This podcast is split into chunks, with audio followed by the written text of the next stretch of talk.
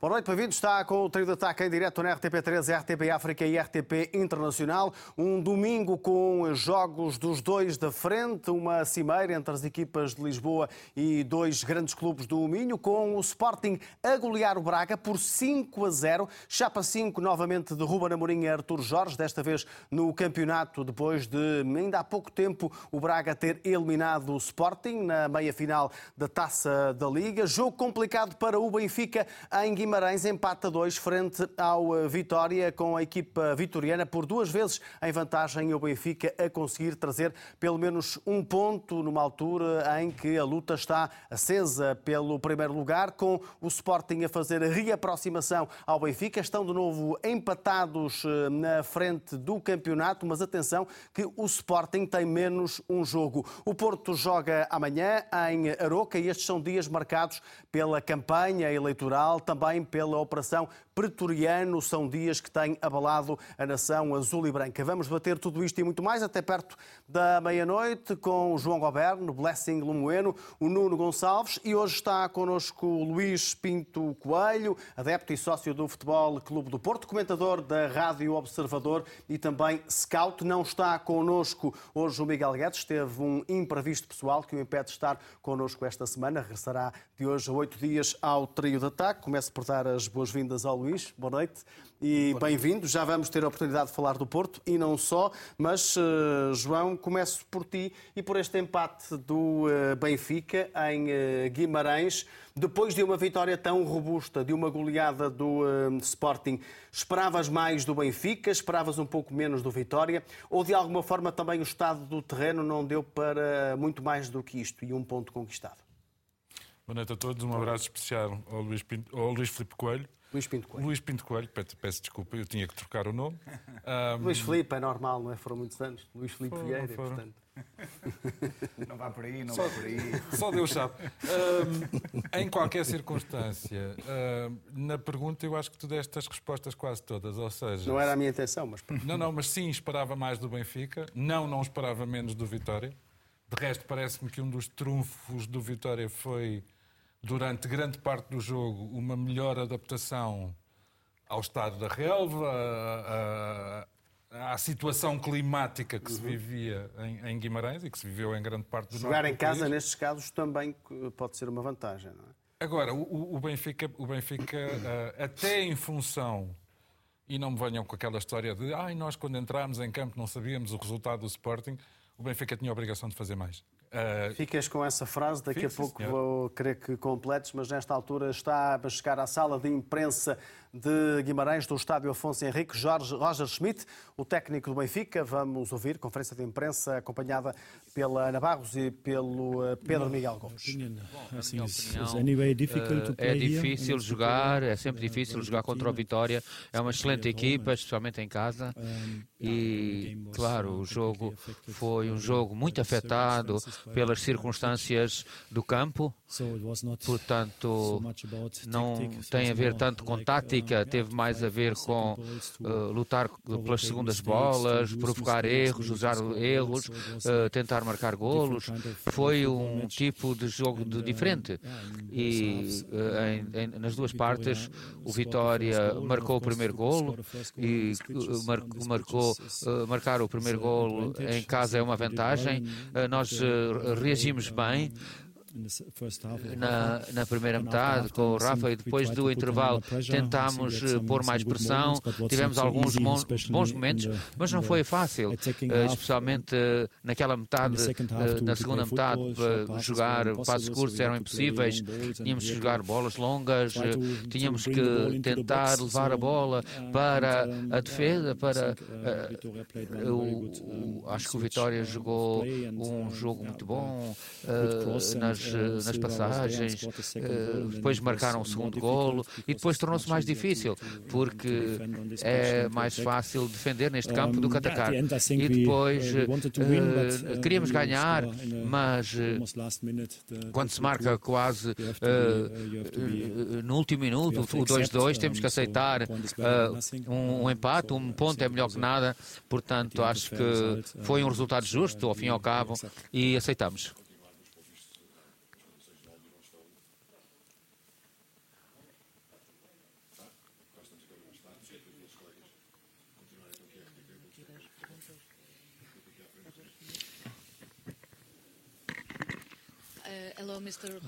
Boa noite, Sr. Roger Smith. No início, o senhor jogou sem um puro uh, ponta de lança. Qual foi a sua ideia em relação a este jogo? Bom, jogar, joguei com o Rafa, uh, um jogador uh, mais livre à volta do, do, do, Rafa e o Frederico e o João Mário, ter muitos jogadores no meio das linhas e procurar os momentos certos para atacar em profundidade. Mas, claro, neste campo foi difícil pôr isso em prática.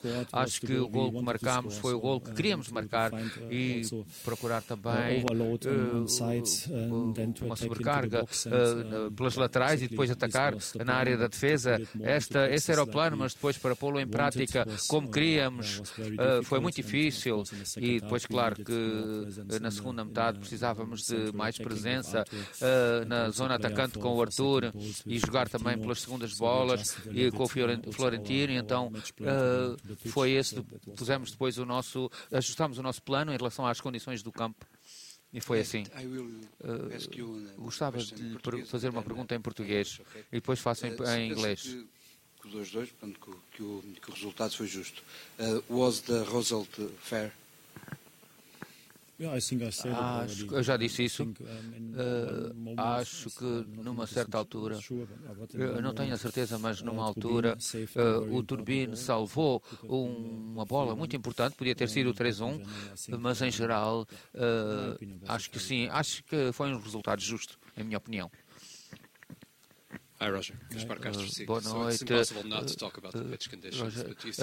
é impossível uh, não falar nas condições do campo. Acha que beneficiou mais uma equipa do que a outra? Dependendo das vezes como é que uma equipa joga, acha que pode afetar uh, mais uma equipa que outra. Acha que o jogo devia ter sido adiado ou aceita que tenha sido assim?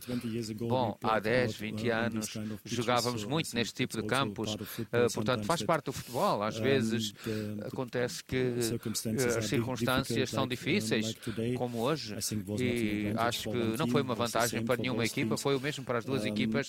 Eu, é claro que preferia jogar num bom campo, honestamente, mas isso é claro. Agora, o, o aspecto especial hoje é que as duas metades do campo estavam completamente diferentes. Uh, portanto, numa metade do campo não se podia jogar futebol, na outra, podia, na outra metade podia jogar futebol. Portanto, acho que as duas equipas tentaram o seu melhor e por isso é que eu acho que o resultado é justo.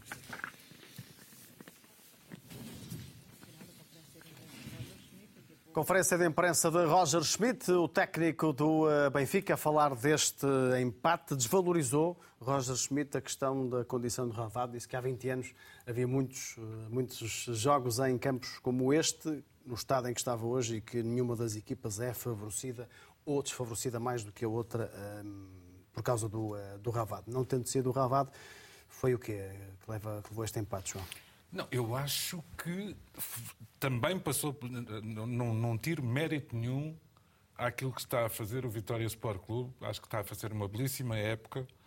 Um, jogou bem e, volto a dizer, adaptou-se melhor ao terreno do que o Benfica.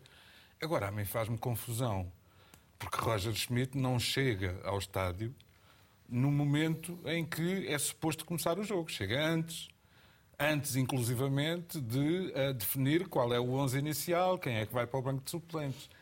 E com o terreno naquelas condições, há várias coisas que me fazem confusão. Uh, por exemplo, sendo eu um apreciador, normalmente, do futebol de João Mário, não me parece que o João Mário fosse o jogador que se impunha para aquele terreno. E, no entanto, o João Mário teve 45 minutos em, em campo.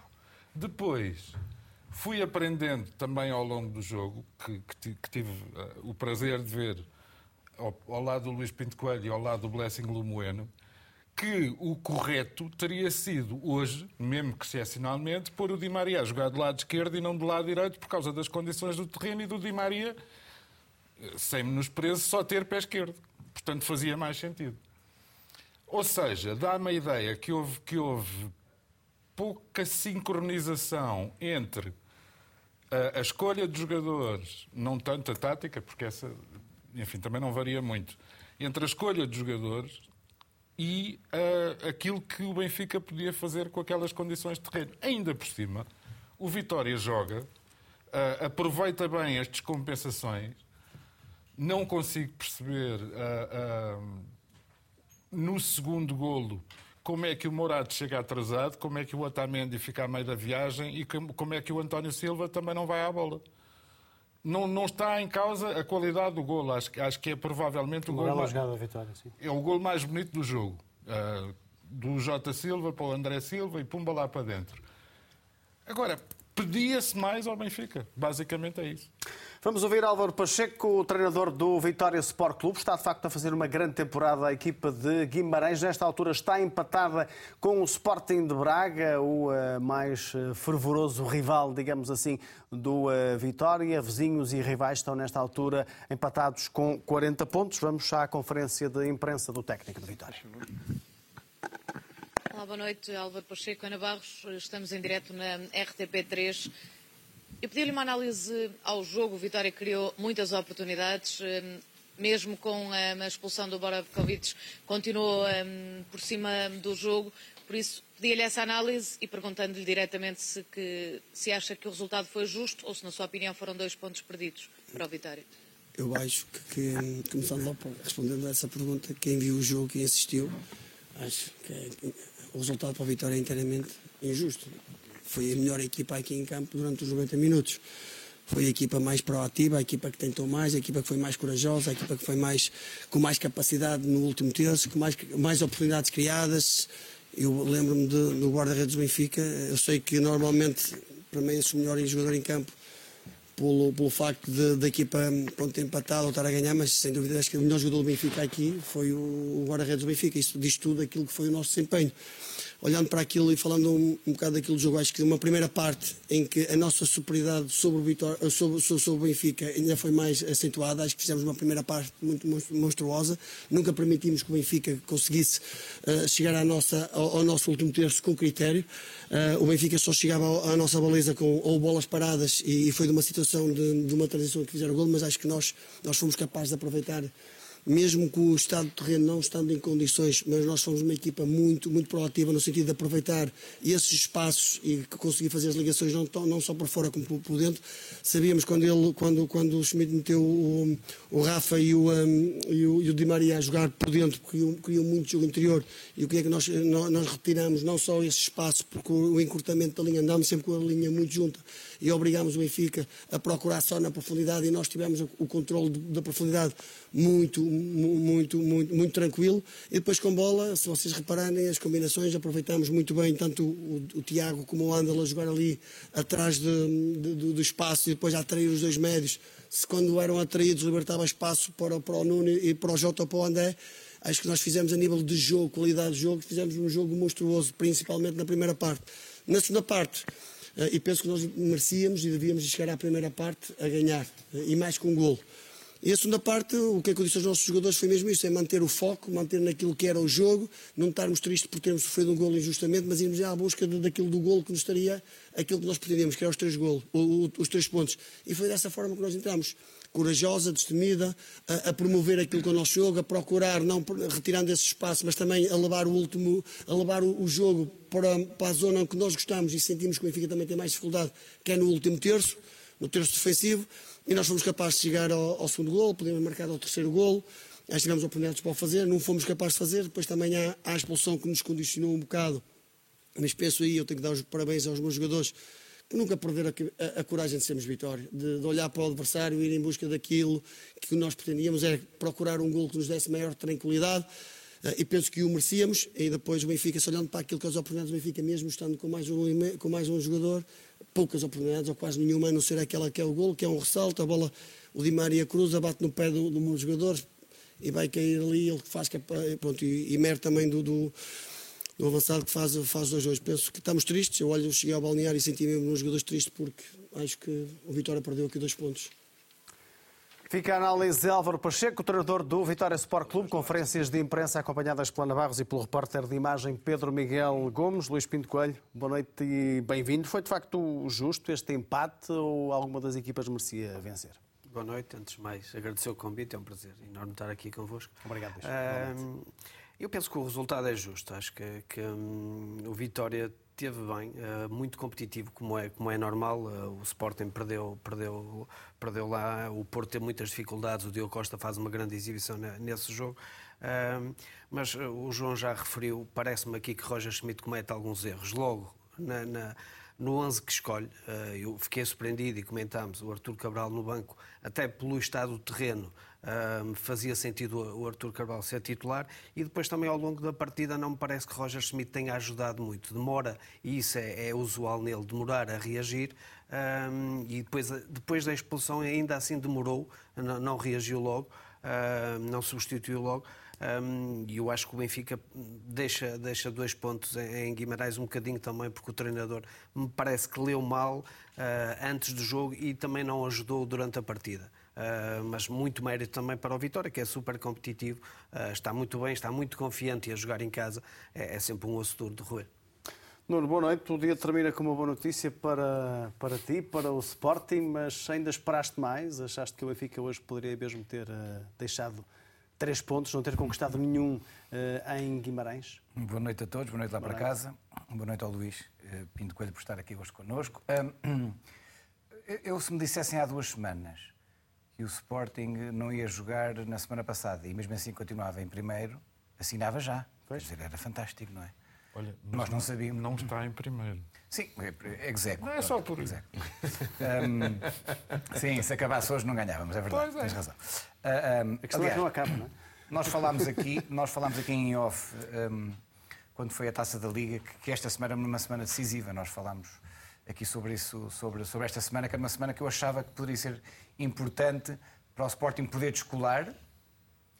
Um, e na evidência de, de, de, nós não podermos descolar, estarmos eh, eh, com, os mesmo, com o mesmo número de pontos do Benfica é para mim um, um grande fim de semana. Uh, não só porque finalmente descalçámos a bota do Sporting Clube de Braga, que este ano não tínhamos conseguido ainda descalçar, ou seja, o Sporting ainda não sabia o que, é que era ganhar ao Braga este ano, um, e fê-lo com toda, com toda a justiça, com toda a pouca circunstância, um, e fiquei contente com isso. Depois de, de começar a ver o jogo, uh, aliás, antes do jogo, perceber que num campo de inverno, daqueles que nos faz lembrar o pior dos anos 80, não é? Uh, onde os campos estavam mal preparados para a chuva e havia sempre. O inverno era sempre muito difícil de passar. E vejo que o Benfica tenta fazer um ataque móvel, não é? Assim, uma coisa assim meio estranha, meio, meio Sarabia, quando o Sporting jogava Sim. com o Sarabia, não é? Quando...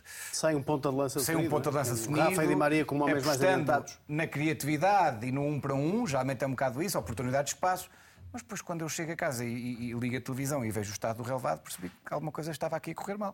Ou seja, quer Artur Cabral, quer Florentino, que estão finalmente recuperados de, psicologicamente, fisicamente, um, não estarem a titulares neste jogo, acho que dá um sinal de confiança ao Guimarães, porque o Vitória entrou, acho eu, mais confortável no jogo. Um, com o desenrolar do jogo, percebeu-se que, que um, o Jota fazia uh, o que queria uh, daquele lado, era um jogador endiabrado. Aliás, eu acho que os, os três grandes têm que arregaçar as mangas para, para, para, a contratação deste jogador no próximo ano, é a minha sincera opinião. O, o Vitória jogou um, um, futebol muito parecido àquilo, àquela primeira meia hora contra o Porto, que foi avassaladora, que, que o Diogo Costa tira uh, dois, três golos feitos. Fez-me lembrar algumas nuances de trocas de bolas, trocas de posições, bola nas costas, corre. uma equipa muito prática.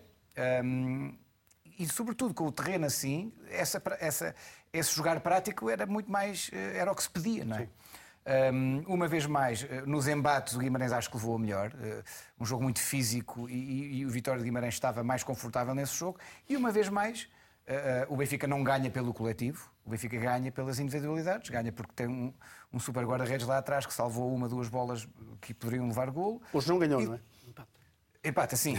Sim, mas, mas, mas sim. atenção, mas ganha um ponto. Ganha um ponto. Ganha um ponto.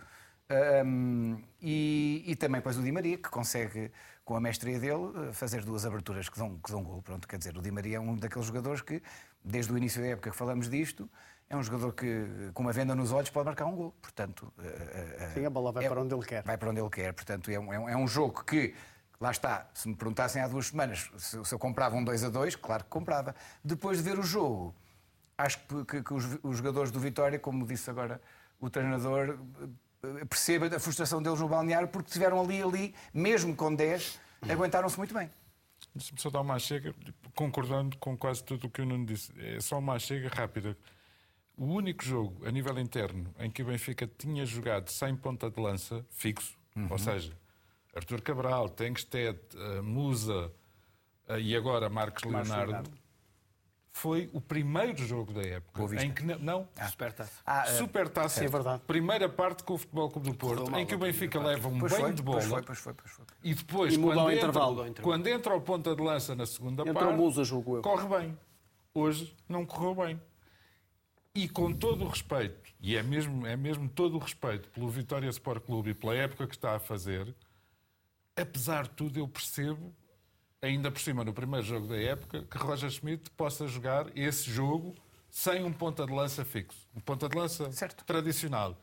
Já me faz mais confusão chegar a Guimarães num jogo que era preciso ganhar e usar a mesma, a mesma tática. De, uh, bombardear coisas para a, para a área, onde há sempre uma bola que cai, há sempre alguém que Pois está bem, mas quer dizer, ganhar o Rafa, altura. O Rafa, o Rafa até tem boa impulsão, mas não, tem uma certo, desvantagem natural. Certo, certo, mas não, claro. Naturalmente, claro, naturalmente. Claro que sim. Não estava Aliás, lá o Artur Cabral. Deixa-me ouvir. Cabral depois do Deixa-me ouvir o Blessing, ehm, sem embargo, também falar já daqui a pouco do Benfica. Queria começar por te perguntar por este Vitória e, e por aquele aviso que o Álvaro Pacheco deixou da Sociedade dos Silvas. E a verdade é que todos eles estiveram ligados a este resultado, que acaba por ser um empate do Vitória, porque o Tiago marca o primeiro gol de grande penalidade e no segundo uh, o Jota e o André desenham, desenham o golo do, uh, do Vitória. Uh, há de facto aqui uma, uma qualidade nesta equipa vitoriana que não temos visto nos últimos anos. Há um renascer do Vitória para os grandes palcos e para os grandes momentos com, com o Álvaro Pacheco. E este é um, este é um clube, esta é uma equipa que, que já mudou uh, várias vezes ao longo desta época de treinador. Boa noite, Manel. Boa noite. Os meus colegas, especialmente eh, ao Luís, que nos acompanha pela primeira vez. Um, respondendo muito diretamente, parece-me que uh, juntou-se neste Vitória um plantel que tem muita qualidade. E, sobretudo, um plantel que, eh, nos seus atributos mentais, psicológicos, se quisermos, eh, corresponde perfeitamente eh, àquilo que os adeptos do Vitória também esperam. E, portanto, isso é o primeiro fator para agregar, para Sim. juntar os adeptos aos jogadores e que faz com que, independentemente destas mudanças todas de, de treinador, eh, que de facto o Vitória consiga neste momento ter até provavelmente o Blessing agora uh, o Vitória terá encontrado o treinador certo porque de Sim, facto há, há ali uma ligação que se percebe quase natural entre Álvaro Pacheco e este clube não é? havendo uma coisa curiosa nenhum clube da Primeira Liga mudou tanto treinador esta verdade, época verdade. Como Sim, eu, eu, eu, já ia entrar por ah, aí. Desculpa, Acho que. Não, desculpa. não, não. Tu tens toda a razão. Ou seja, o Vitória mudou muitas vezes e isso parece-me que demonstra a qualidade do, do plantel que, que tinha. Mudou muitas vezes de treinador. Eh, e acho que sim, finalmente encontrou eh, o treinador certo na casa certa, portanto parece-me uma ligação perfeita àquilo que Álvaro Pacheco quer do jogo, é aquilo que os adeptos do Vitória gostam de ver, agressividade defensiva, agressividade ofensiva, eh, uma equipa que não especula com, com o jogo, que anda sempre atrás de, de recuperar a bola rapidamente e de rapidamente também chegar à baliza do, do adversário. E obviamente com, com recorde técnico, porque de facto tu focaste no, nos Silvas, me parece que têm uh, qualidade extra, mas há mais. Uh, Tomás Andel é um jogador um, ehm, que me parece que tem evoluído muito, até mesmo por estar no contexto de Vitória, ao nível da, da agressividade defensiva, mas depois com bola é um, é um encanto. Portanto, uh, o Vitória parece-me que tem um plantel à medida do, da sua cidade, à medida da história do, do seu clube. Em relação ao Benfica, de facto, há ali um plano inicial de Roger Schmidt que não se enquadra bem na, naquilo que o jogo pedia, naquilo que o jogo viria a pedir? Eu vou concordar um bocadinho com todos. Parece-me que a dimensão que o Nuno tocou eh, é uma dimensão importante, porque o Arthur Cabral eh, está reconhecidamente no melhor momento da época, sobretudo do ponto de vista da confiança. Verdade. Eh, mas também se nota que já não é um elemento estranho à equipa, aos seus colegas. Portanto, os colegas procuram nele, percebe os colegas, os colegas percebem, eh, e parece-me que, independentemente de, de, de questões estáticas, que, que, também me parece um erro, tendo em conta as condições do relevado, hum, parece-me de pouca sensibilidade tirar um jogador num momento de forma tão, tão bom e tão importante é um mau sinal. também para ele. É um mau sinal. Assim, mesmo até para o grupo, porque claro. para o grupo pode significar que, independentemente do momento de forma do, do jogador, que ele pode ser, ser preterido. Um, obviamente, nós não, não, estamos nos treinos, portanto, e o treinador poderá ter sempre a defesa dizer que, se calhar, nos treinos o, uh, o empenho e o rendimento do jogador não é igual ao dos jogos claro. e poderá isto estar sempre presente. A segunda dimensão, e, e acho que essa é, é, fundamental, é uh, perceber-se, ou perceber-se, porque o Benfica parece-me que chegou uh, uh, ao norte do país bastante cedo, as condições em que iria encontrar o relevado e estava a tempo uh, de fazer uma ou outra alteração pontual sem alterar totalmente o, o plano de jogo, que se calhar tinha trabalhado durante a semana. E essa capacidade de adaptação, Roger Schmidt não a teve e parece-me que pagou caro por isso. E ele Ainda não a tem cima, normalmente? Não a tem tido. Não tem tido, não temos sentido Roger Schmidt a inovar, a ser muito criativo Sim. desse ponto de vista. É um treinador muito conservador nesse, nesse registro e até na terceira dimensão que eu vou entrar, que também é nas mudanças. Um, e portanto parece-me que uh, Roger Schmidt aqui perdeu uh, uma oportunidade da equipa ter competido de outra forma uh, com, com o Vitória. A última dimensão é claramente a partir do banco o treinador ter capacidade para alterar aquilo que se estava a passar dentro do terreno. É verdade, tirou João Mário como o João disse, e bem, parece-me, eh, e colocou o Florentino e colocou o Arthur, também parece-me que, que, muito bem, porque eram os jogadores de facto mais adequados para o que o jogo estava a pedir. Eu não acredito uh, que o futebol seja um jogo de duelos, mas este jogo em particular, com aquele estado do terreno, estava a sê-lo, basicamente duelos de um lado e de outro, e é importante haver jogadores que possam ter capacidade de superar esses duelos, seja no ar, seja com movimentos na profundidade. O Nuno disse que o Vitória foi muito prático porque puxou por esses dois aspectos. Por último, a questão do, do, dos pés. O Di Maria, eh, claramente um jogador de um recorde técnico fantástico, coloca a bola onde quer, mas precisa que o campo ajude a que ele mantenha a agilidade para executar e decidir Sim, rápido. Claro. E com aquele campo, com a bola sempre a travar, ele tentava um movimento, o adversário rapidamente chegava e ele não conseguia executar rápido. Portanto, faria mais sentido. E depois a mudança de Auschwitz também para o lado esquerdo, que me parece que na mesma ideia que, que não funcionaria. Di Maria, por acaso, acabou por ter dois lances, um deles uh, deu gol, uh, já no final do jogo em que o terreno não estava nas mesmas condições uh, do que durante o jogo todo, em que consegue aparecer um bocadinho daquilo que ele é, mas parece-me que estas opções, do ponto de vista técnico, tático e até de gestão de grupo, não foram os mais adequados. Extremos de pé trocado, não é? Com o campo naquelas condições não faz tanto Sim, sentido. sem escardinos, basicamente. Só entrou o Neres aos 80 e poucos. Não é? Vou tentar aprender até, até dois ou oito dias como é que se diz flexibilidade e como é que se diz leitura de jogo em alemão. Porque talvez assim seja possível dar uma, semana, semana Dar uma é, dica. é fácil, vamos aqui ao Google e também rapidamente. Eu não sei alemão, confesso. Pois uma falha, mas, mas posso Eu soube, mas já me esqueci. vamos ouvir o eh, Pedro Henrique, especialista RTP em arbitragem, para olharmos para os casos que podem suscitar dúvidas deste jogo. Pedro, Bem-vindo, muito boa noite. Não sei se já me consegues ouvir. Vamos começar Sim, uh, pelo, uh, minuto, uh, pelo minuto 33, penalti a favor de Vitória. Falta de Cocosu sobre o Tomás Ribeiro. O penalti é bem assinalado? Boa noite, em especial ao Luís Pinto Coelho, porque é meu colega na Rádio Observador. Estamos sistematicamente no nosso podcast do campeão e no dia a dia, portanto, falamos muitas vezes. E, e, claro está, aos que estão aí no painel, mas é um convidado de honra hoje, por isso, uh, boa noite, sim, Luís. Senhor, sim, senhor, muito bem. ok, minuto 33, o penalti é bem assinalado. O Coxu, ao esticar uh, o seu pé direito, acaba por entrar de sólido pitons no tornozelo esquerdo uh, do Tomás Ribeiro. O penalti, portanto, não deixa qualquer dúvidas. Numa situação de tentar jogar a bola, seria penalti por causa da lei da dupla penalização sem cartão amarelo. Como é a entrada de sólido pitons, é negligente e aí mantém-se sempre a questão disciplinar. De realçar que na construção da jogada, no momento antes, o Morato cabeceou a bola e a bola foi ao braço, a parte superior do braço, ombro esquerdo uh, do Jorge Fernandes. É uma zona que nem é bem considerada mão, porque é a partir da axila para baixo que é considerada, mas mesmo que fosse um bocadinho mais abaixo, o braço estava ao longo do corpo, em posição normal, e portanto não havia ali qualquer movimento equilibrado nem volumetria, portanto nunca seria considerada mão. O mais importante, penalti e cartão amarelo corretos uh, por parte da equipa de arbitragem. Minuto 41, o gol do empate do Benfica em posição regular, não há fora de jogo. Prontos, voltamos àquela questão, até porque as redes sociais já estão a bombar com, com esse lance, porque dizem Sim, depois que as linhas são mal metidas, etc. Uh, a ver se as pessoas também entendem que nem todos os campos conseguem, muitas vezes, ter as câmaras de fora do jogo alinhadas uh, na, naquilo que é perpendicular em relação ao lance. Um, e que, portanto, para as pessoas perceberem que a partir do o único erro que pode haver, o único erro que pode haver, a parte humana, é, o, o, o neste caso, o vídeo-árbitro, ao colocar os pontos dos jogadores que estão em causa, neste caso do avançado e do defesa, se é o pé, se é o joelho. A partir desse momento não há linhas tortas. É um computador, é o algoritmo, é um computador que faz aquilo tudo. Portanto, o único erro que pode haver foi como aconteceu no céu jogo do Casa Pia, que colocaram no sítio errado. Agora as linhas nunca estão tortas.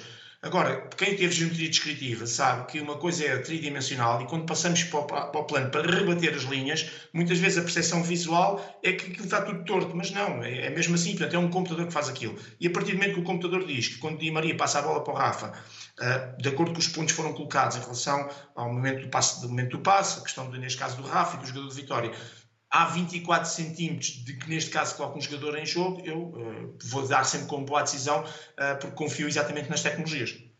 Minuto 46, eh, Artur Cabral na área com Borevkovic. Havia na razão para a grande penalidade?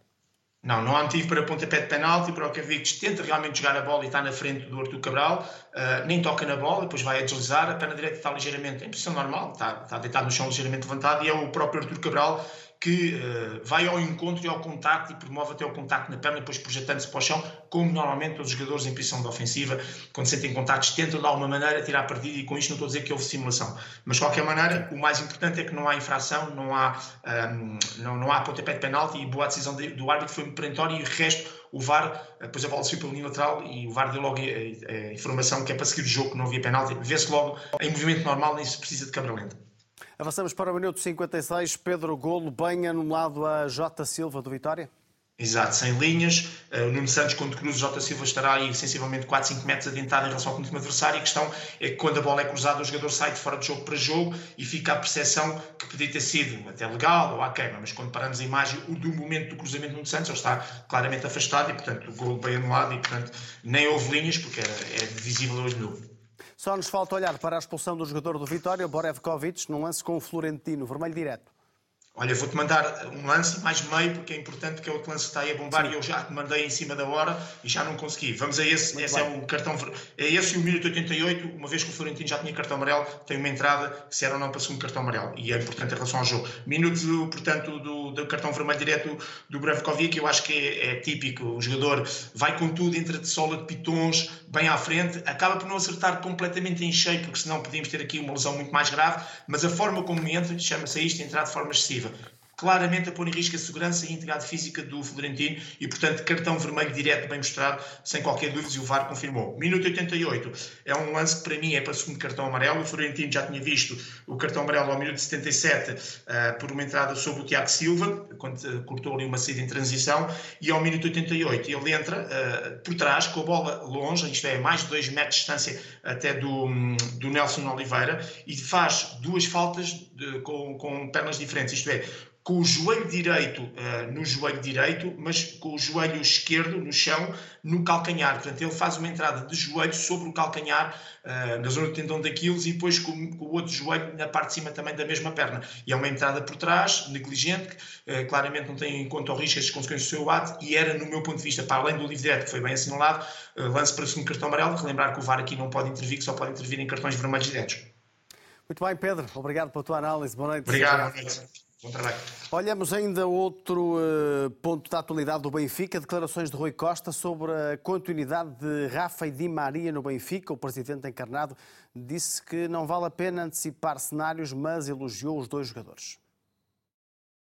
Só pelo facto de quer um, quer outro terem ficado no Benfica nestas condições ou terem representado ou estejam a representar o Benfica neste ano nestas condições, merece de todos nós o nosso respeito e o nosso aplauso até pelo compromisso que eles têm mostrado. São um dos jogadores mais influentes que nós temos no balneário, de uma forma muito positiva e, portanto, a esses dois jogadores nós devemos estar gratos eh, e vamos ver o que é que isto vai dar até ao final da época. Não vale a pena antecipar cenários. Declarações de Rui Costa, ainda acreditas que Di Maria e Rafa podem continuar? Acreditar, acredito sempre. Fundamentalmente, parece-me que Rui Costa esteve muito bem.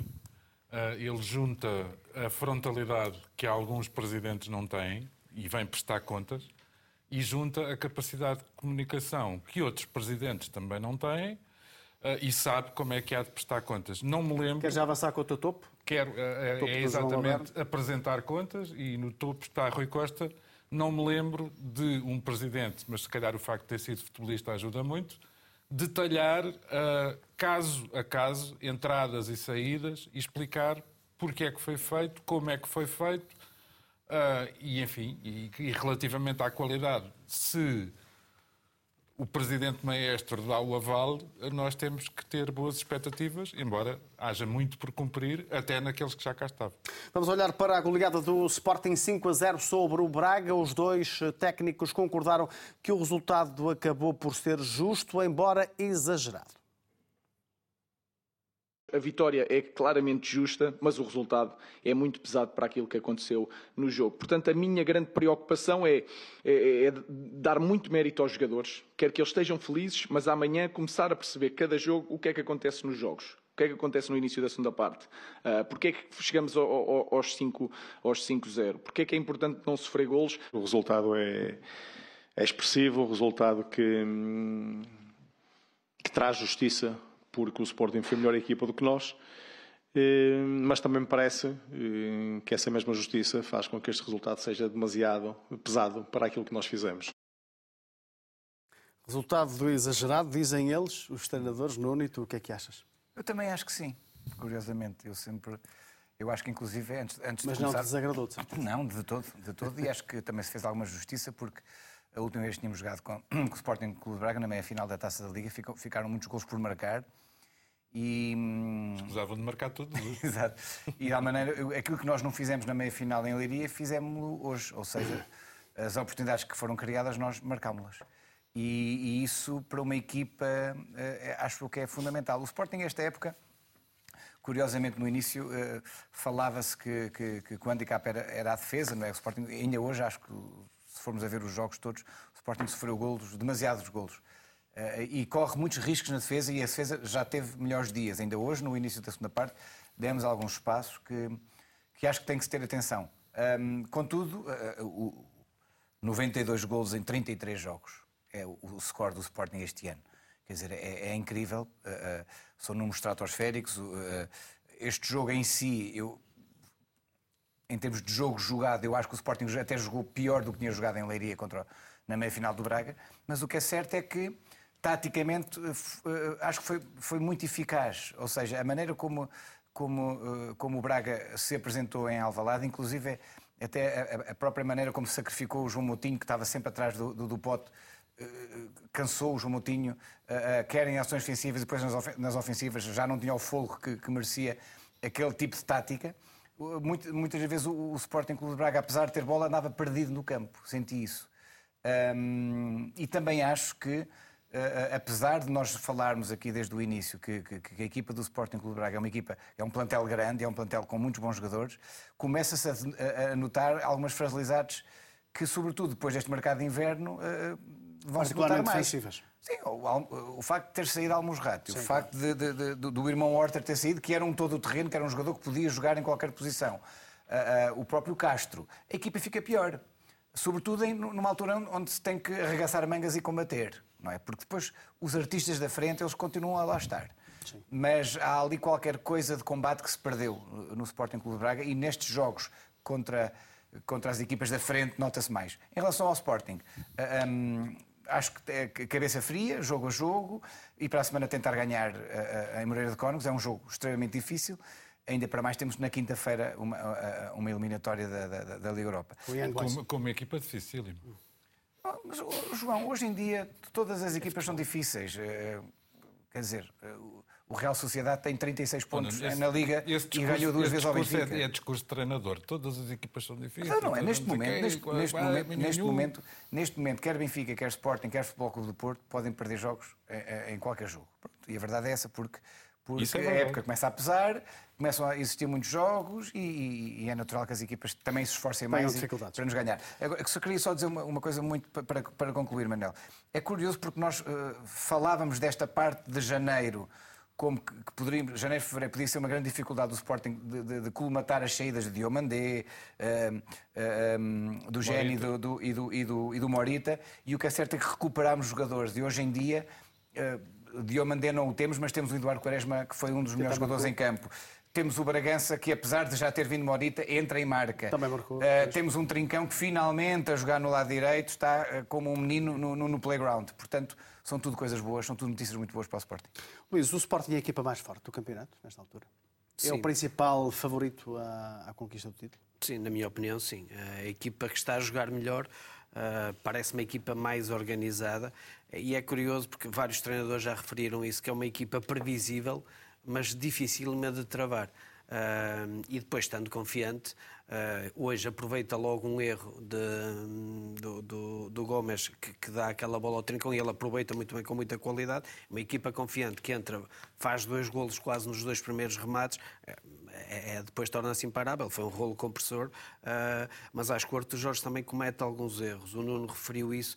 É, é, lógico que trabalha semanalmente assim com muitas referências individuais, ah, mas João Moutinho constantemente numa referência individual atrás, atrás de pote, depois já não tem o pulmão e o discernimento quando tem bola para fazer o que ele é bom, uh, que é a, a, a, criar e organizar.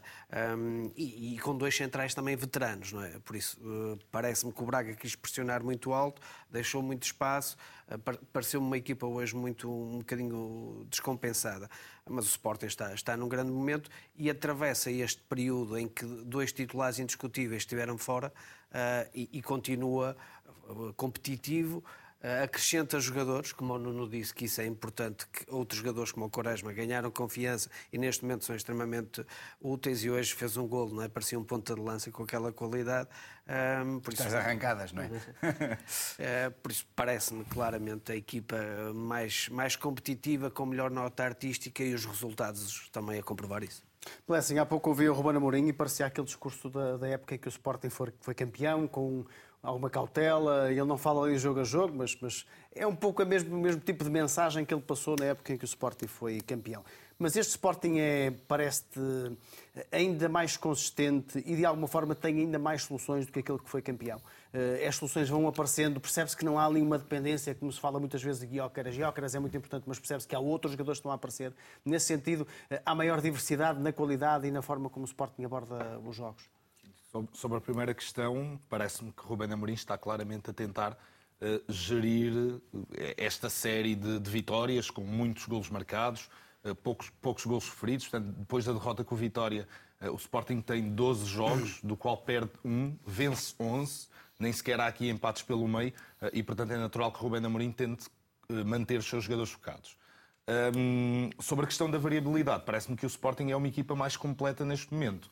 Eh, é uma equipa que consegue ter qualidade eh, a atacar pelos corredores laterais, qualidade nas combinações eh, no corredor central e de facto Jóqueras traz algo à equipa que nenhum outro jogador que o Sporting teve poderia trazer. Daí também falar-se um, de o Sporting estar viciado em jogar com Jóqueras ou estar dependente dele, porque de facto é um jogador que cria condições para que mesmo não tocando na bola a equipa tenha facilidade em conseguir estas combinações no corredor central ou uh, em atacar com, com movimentos na profundidade.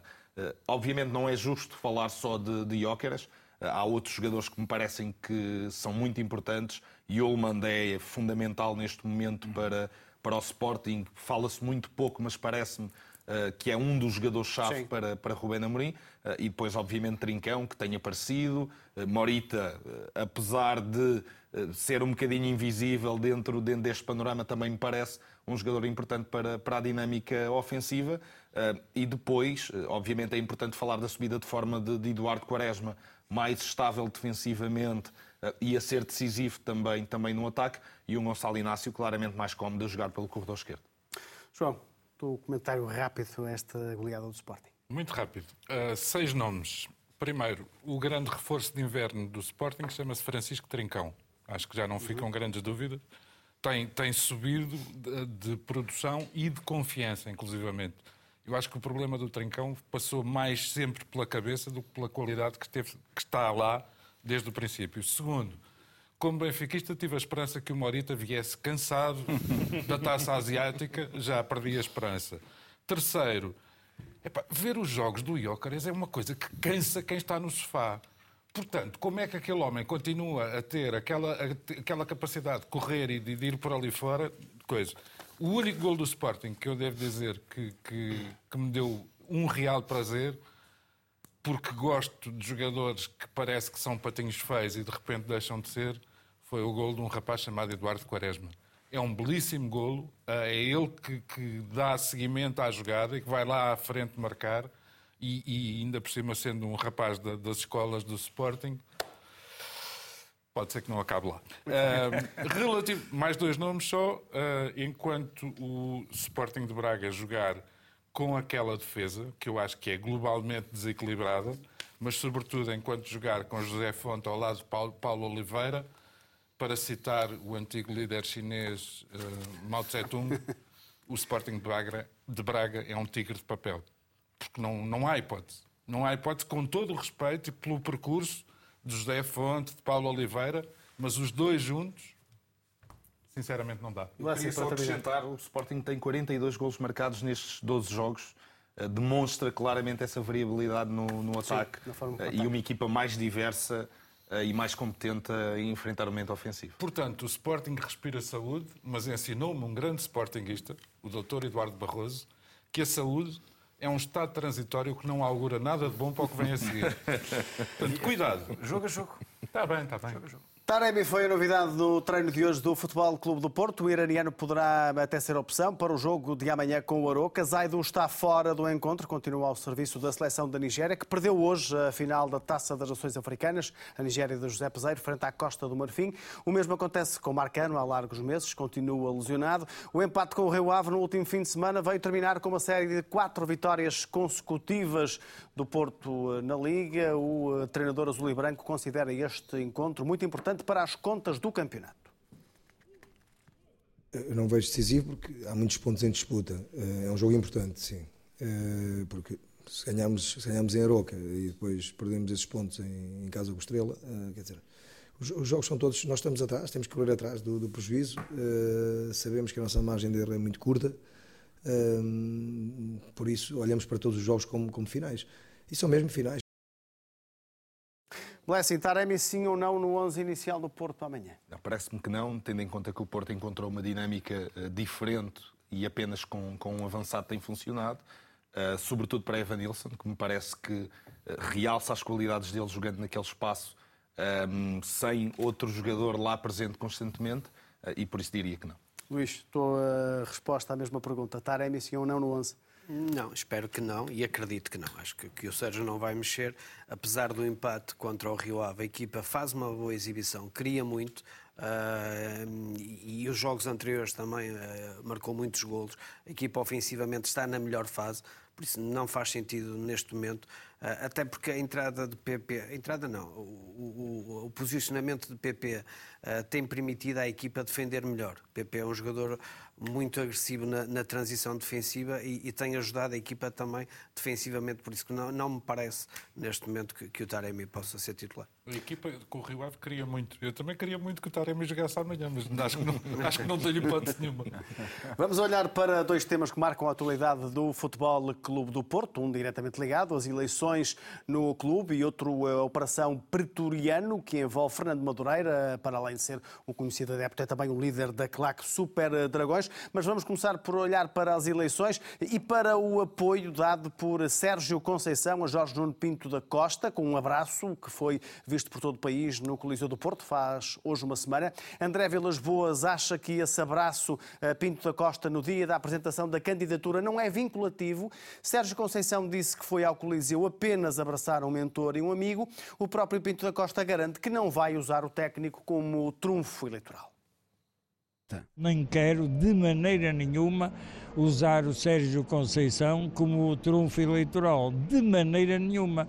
Teve hoje aqui um gesto que me surpreendeu e sensibilizou muito de vir aqui dar-me o seu apoio. Relativamente ao abraço, eh, ao abraço que eu dei a um amigo no Coliseu, a um mentor, alguém que eu conheço desde os meus 15 anos, ok? Que me deu algumas das oportunidades uh, que eu considero muito importantes na minha vida pessoal e na minha vida profissional.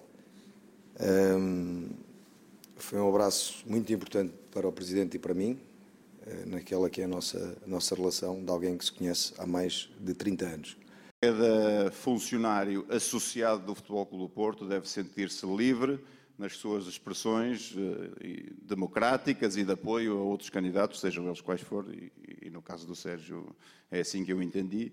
E entendi também aquele abraço como um abraço de, de, de dois amigos, fraterno e, uh, e, e não vinculativo.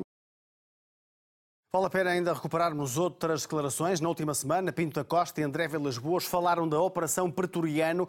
O presidente do Porto enviou um abraço a Fernando Madureira. Vilas Boas disse que está solidário com os sócios que foram agredidos na Assembleia Geral e criticou o Conselho Fiscal e Disciplinar. Eu acho que o dia 13 de novembro fica marcado como um dia uh, negro na história do Futebol Clube do Porto. Eh, porque ficou evidente aos olhos de todos que uma, um número muito elevado de associados do Futebol Clube do Porto foi coagido e, uh, e um número de, de, associados do Futebol Clube do Porto foi evidentemente agredido. Uh, e felizmente, graças à intervenção do Ministério Público e não do Conselho Fiscal e Disciplinar do Futebol Clube do Porto, conseguiram-se identificar potencialmente outros agressores. Em primeiro lugar, eu gostava de mandar um, um grande abraço a, a, todos os esportistas presentes nesse dia negro dessa história uh, e um grande abraço uh, de solidariedade a todos aqueles que foram coagidos e agredidos uh, nesse dia de, de 13 de novembro. Eu quero aqui deixar um abraço ao Fernando Madureira e à sua mulher, porque amigos são os amigos são para as ocasiões. Esse é um caso que ensombra de alguma, alguma forma aquilo que foi gerindo nestes anos do futebol global. Absolutamente nada, porque as envolvências, aquilo de que pode estar em causa é a vida privada das pessoas. Luís Pinto Coelho, Pinto Costa ao enviar este abraço apenas a Fernando Madureira, de alguma forma levou a que André Vilas Boas eh, usasse aquele mesmo episódio para tentar conquistar o coração do, dos adeptos do Porto de uma forma mais global, olhando para aqueles que foram agredidos, não apenas para Fernando Madureira. Eh, foi aqui um, um erro do Pinto da Costa esta declaração, na tua opinião? Sim, parece-me claramente, claramente um erro e, e, que o André Vilas Boas aproveitou bem. Uh, mas parece-me que isto tem sido uma conduta recorrente, que, que foi não demarcar-se uh, logo do que tinha acontecido e até desvalorizar o, o Porto, na altura, reagiu num comunicado lamentando aquilo que, que, aconteceu. Sim, mas, mas de uma forma uh, identificou três sócios e eu acho que, que, que esta direção não, não, não puniu o, o que aconteceu e não levou a sério o que aconteceu, porque foi gravíssimo. Uh, e, e, não só pelas imagens, pela intimidação que, que, que aconteceu, e agora começa-se a comprovar que foi algo montado, é? uh, algo que estava preparado. Uh, e, e eu, o, o, o, presidente Pinto da Costa marcou para o Coliseu um sábado. Ou um domingo a sua apresentação da candidatura. Mas, apresentou, mas a, a Assembleia Geral foi para uma segunda-feira às, às 10 da noite para um uma sítio, sala uma sala com, com, com, com muito poucas pessoas. Uh, quando depois foram, e as pessoas que, que estiveram presentes aperceberam-se que foram distribuídas pulseiras a pessoas que nem sócios eram para encher aquela pequena sala, e quando os outros sócios entrassem, a maioria das pessoas já eram da, da, da CLAC, é? e, e, tudo isto foi, foi com, com conivência das pessoas. Não, não, adianta, não adianta estarem depois a, a esconder uh, o, o, que se passou, toda a gente já percebeu o que é que se passou. E, se calhar vai-se saber mais coisas agora, porque, porque há os telemóveis e, as mensagens e tudo o que foi trocado, uh, mas acho que aqui o Pinta Costa, o Presidente, teve mal, Uh, acho que tinha sim que enviar um, uh, um, abraço para as pessoas que foram agredidas, foram coagidas, para, para não manifestarem a sua opinião. E a, a pergunta que eu, que eu faço é: há quatro anos atrás, nas eleições, não houve este clima. Porquê é que agora existe este clima? Este clima existe porque a atual direção percebeu que pode perder as eleições. É só isso. A partir do momento que percebeu que pode perder as eleições, as coisas eh, começaram, a, a, até nas próprias redes sociais, a ser complicadas para alguns sócios de expressar a sua opinião.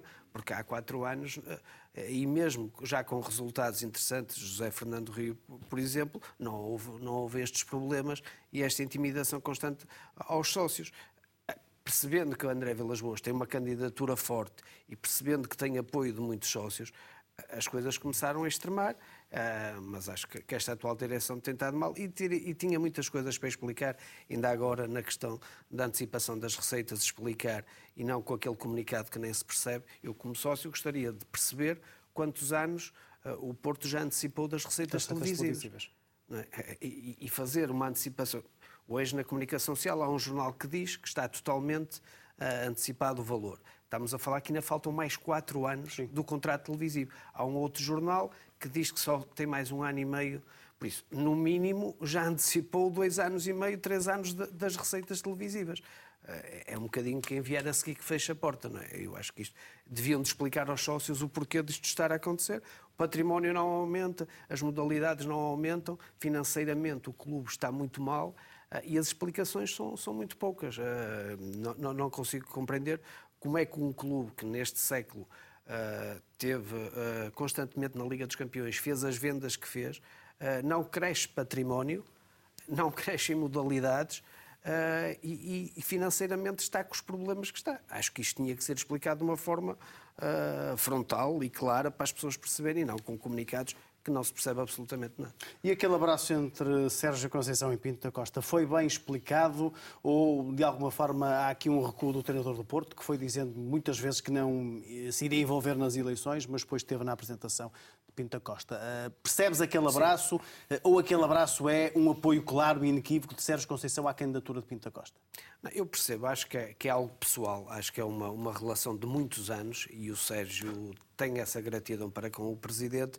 Acho que a partir de agora não vai tomar nenhum uh, posicionamento e não vai falar mais nas eleições, porque me parece até que o Sérgio também tem boa relação com, com o André Vilas Boas. Uh, acho que quis marcar ali uma posição pessoal, dizer que, que, é, que está grato pelo que o Presidente fez, fez com ele em momentos difíceis da vida do Sérgio também, e não esquece isso, mas parece-me ali claramente pessoal e não a querer dar apoio eleitoral a ninguém.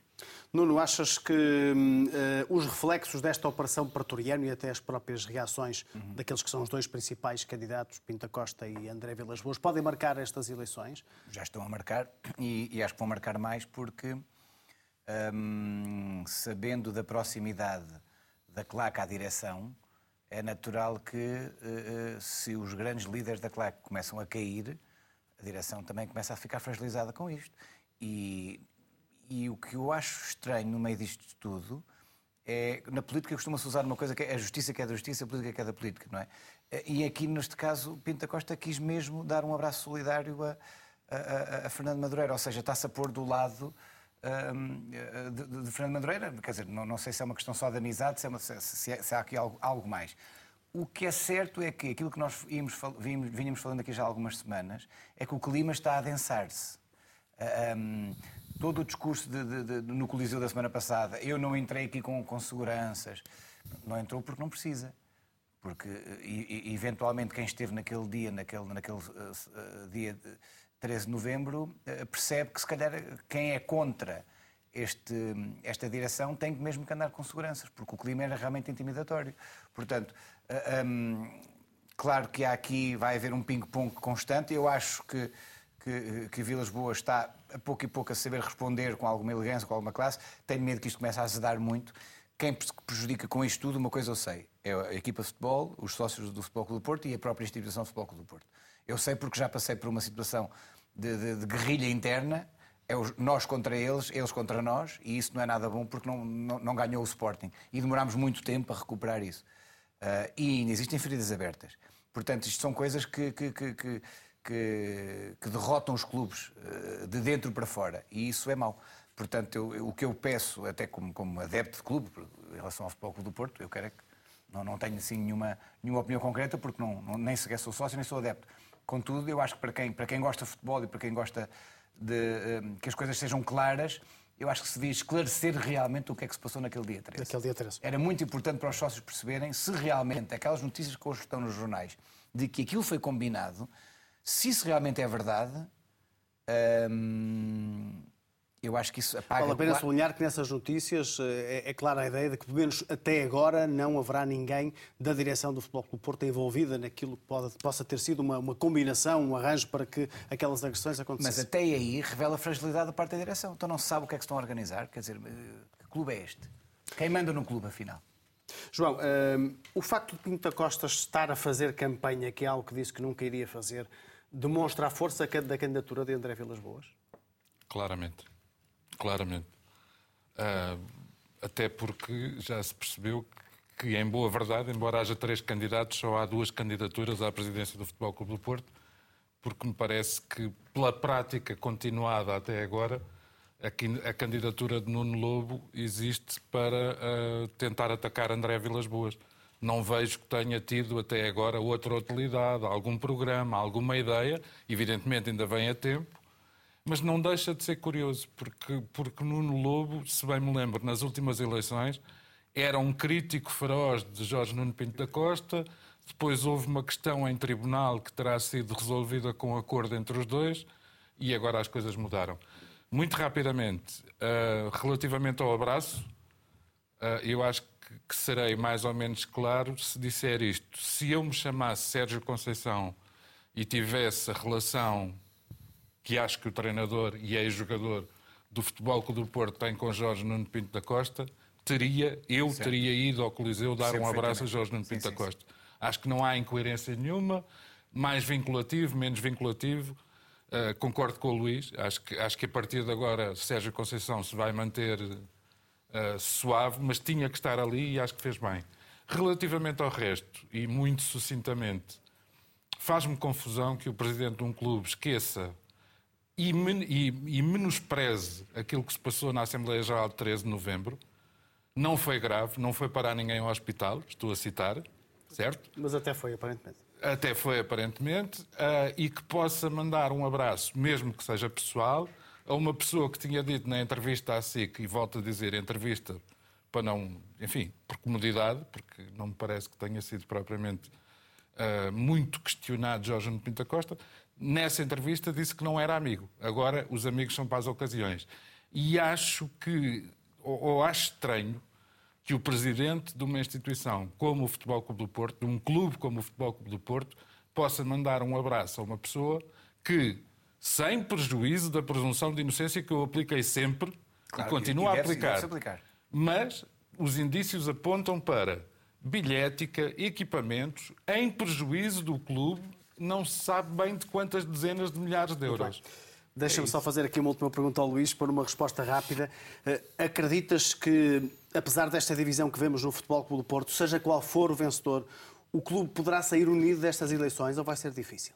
Nos primeiros tempos eh, será difícil, eh, porque estão várias feridas abertas, o clima entre sócios tem sido complicado. Por isso, acredito que não vai ser fácil. Não vão ser tempos fáceis, pelo menos os iniciais. Os para primeiros, sim. Não será fácil. Luís, vamos ao teu topo e fundo. Rapidamente, por favor. Sim, no meu topo coloquei uh, o Rui Borges, treinador do, do Moreirense, que está a fazer uma época excepcional. Um, e o, o, clube em si também, obviamente que lhe deu as condições para isso, mas tem feito um trabalho incrível. Um, um clube que vem da segunda Liga, que neste momento está a lutar por lugares lutar europeus, por lugares europeus. Uh, e, e, tem feito um, um, trabalho incrível. Um treinador português jovem, por isso queria enaltecer o, o, o trabalho dele. No fundo. O, o que aconteceu no, no São Luís, uh, o, ato de racismo, Uh, nós aqui já comentámos em ofício e faz-me alguma confusão como é que facilmente se identificou aquela pessoa e a pessoa não é logo retirada de, de, do campo, campo. E, e, e, rapidamente ser punida para nunca mais entrar num recinto desportivo. Aquilo não tem muito que, que, que, que discutir. Em, em é, rapidamente, seriam 24 horas. É? Rapidamente foi identificado, retira-se. Se calhar é 24 minutos. O teu fundo, João, é o que falta? O meu fundo não tem nada a acrescentar, só, só muda o título, chama-se Grau Abaixo de Zero e, e, faço minhas as palavras do Luís Pinto Coelho. É sobre o episódio de Chiquinho no São Luís. Breves segundos para o teu topo e fundo. No meu topo o, o, pus ali eh, a fotografia de Trincão, Eduardo Quaresma e Daniel Bragança, os insuspeitos do costume. Uh, e que se continuem assim. Uh, uh, no meu fundo pus a partida de um campeão, João Oliveira Pinto, bem, um jogador bem, que, bem, que, nos deixou todos e, nos que, associamos. e que nós todos nos associamos, obviamente. Muito obrigado ao Nuno Gonçalves, ao Blessing Moeira e ao João Goberno. Um agradecimento muito especial ao Luís Pinto Coelho por nos ter acompanhado esta noite. Obrigado, Luís. Foi um gosto. Já sabe, o trio de ataque pode ser revisto ou visto na RTP Play e também está disponível em todas as plataformas de podcast. Boa noite, fique bem com a RTP.